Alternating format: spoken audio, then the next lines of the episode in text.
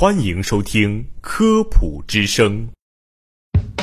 生活多姿多彩，科学无处不在，在生活中感受科学的魅力，用科学创造更好的生活。欢迎大家走进科学生活。Got on board westbound 747. 听众朋友们，大家好，欢迎收听今天的科学生活，我是关涛。首先要给大家讲的呢是夏季如何防止发生雷击。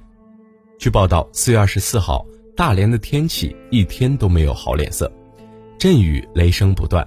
大连气象台气象主持人小东在外景播报天气时遭遇雷击，手臂发麻，雨伞和手上出现电流火花。被雷击的主持人小东告诉记者：“四月二十四日早上九点，我在给中国气象频道出新闻时打着雨伞，刚说几句话，就突然感觉手臂一麻，摄像也是被麻了一下，还看到手和雨伞上的电流火花，随即录制就停止了。好在我们不是被主雷电击到，而是被这个主雷电的感应电击中，否则后果将不堪设想。目前主持人小东情绪稳定。”但回想此事，仍心有余悸。另据报道，二零一六年六月二十五号下午两点多钟，在海南省某地也发生了一起雷击事故，一名十七岁高中生不幸被雷击身亡。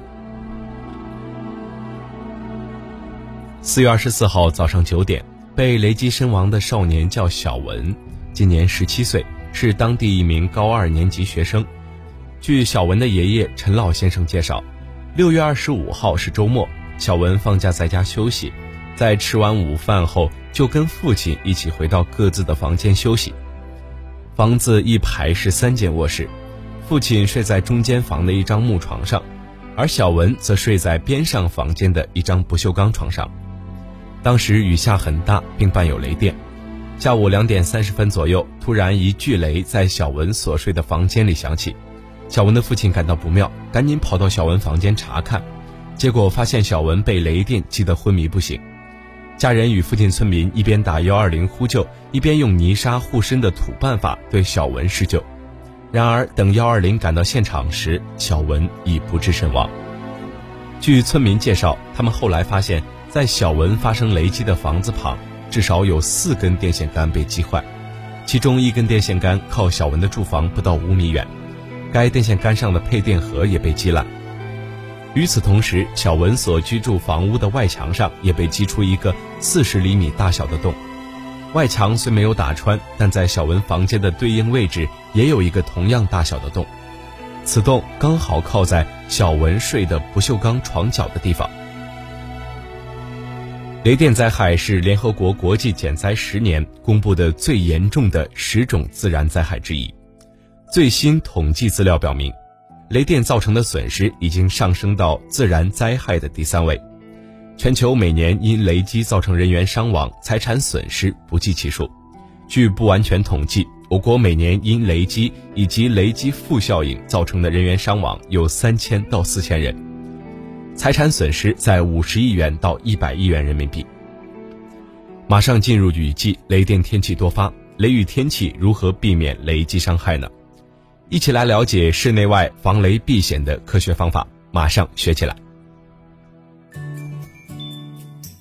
室外避雷注意事项：一、建筑物上装设避雷装置，即利用避雷装置将雷电流引入大地而消失；二、雷雨来临时，远离各种孤立或高耸的天线、电线杆、高塔、烟囱、岗亭、棚屋等建筑物。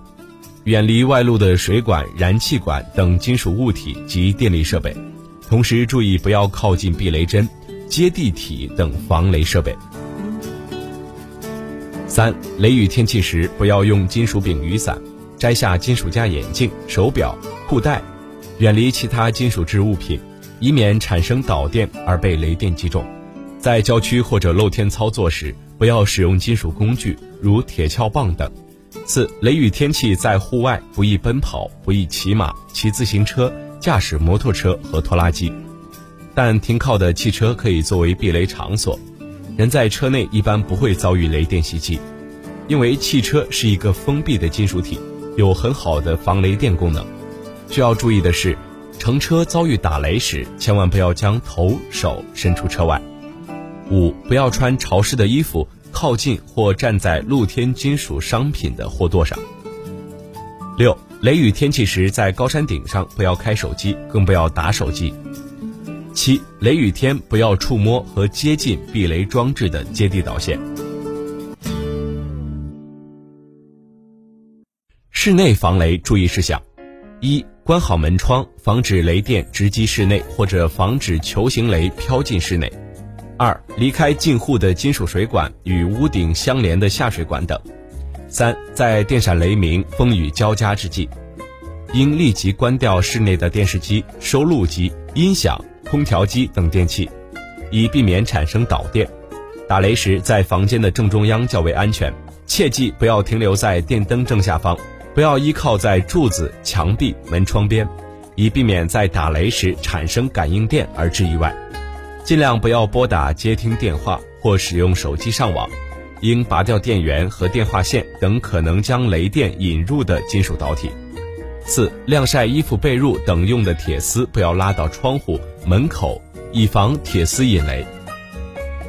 五、发生雷电时不宜淋浴洗澡，因水管和防雷接地相连，高层住户还要注意关闭门窗，预防雷电直击室内或者防止侧击雷和球雷的侵入。告诫孩子不要把头或手伸出户外，更不要用手触摸窗户的金属架。